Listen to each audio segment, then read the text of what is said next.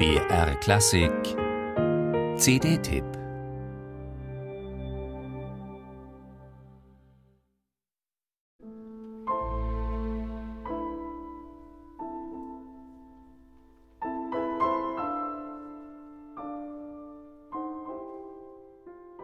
Robert Schumanns lyrisch-expressives Klavierkonzert in A-Moll, das 1845 mit Clara Schumann als Solistin uraufgeführt wurde, gilt als Inbegriff des romantischen Klavierkonzerts und gehört mit seinen mal liedhaft zarten, mal virtuos figurativen Passagen zum pianistischen Kernrepertoire.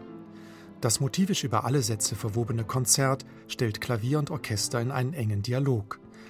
Jan Liszewski und das Orchestra dell'Accademia Nazionale di Santa Cecilia unter Antonio Papano verschmelzen in ihrer Schumann-Interpretation zu einem wunderbaren Klangorganismus. Gerade so, als hätten sie nie etwas anderes getan, als miteinander zu musizieren.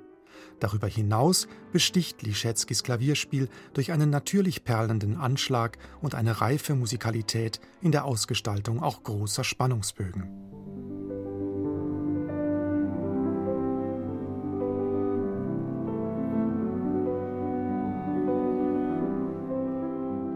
Vier Jahre nach dem Klavierkonzert, nämlich in seinem sehr produktiven Schaffensjahr 1849, komponierte Schumann das Konzertstück für Klavier und Orchester Opus 92 in G-Dur, ein Werk, das nur selten im Konzert erklingt. Es erinnert in seinem formalen Aufbau, der im Untertitel mit Introduktion und Allegro Appassionato benannt wird, an die Kombination Präludium und Fuge bei Johann Sebastian Bach. Auch wenn Schumann die Blasinstrumente in der Einleitung streckenweise solistisch einsetzt, bleibt das Klavier als Soloinstrument ständig präsent.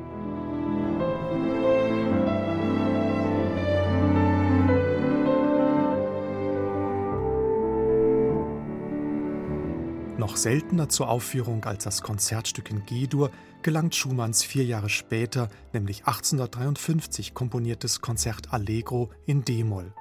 Es war zunächst als Geschenk für Clara vorgesehen, wurde dann aber dem jungen Johannes Brahms gewidmet. Auch wenn das solistische Klavier in diesem Werk wieder deutlich dominiert und vom Orchester abgesetzt ist, verliert es sich nicht in vordergründiger Virtuosität. Das Konzert Allegro hat einen zerrissenen, deutlich tragischeren Charakter als das vorherige Konzertstück und entstand in einer Zeit, als Schumanns Leben zunehmend aus den Fugen geriet.